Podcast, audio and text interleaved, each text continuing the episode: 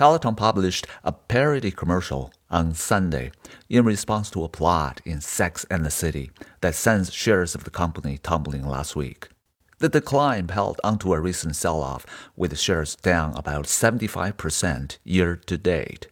Peloton has been facing slowing demand for its connected fitness equipment this year as people return to gyms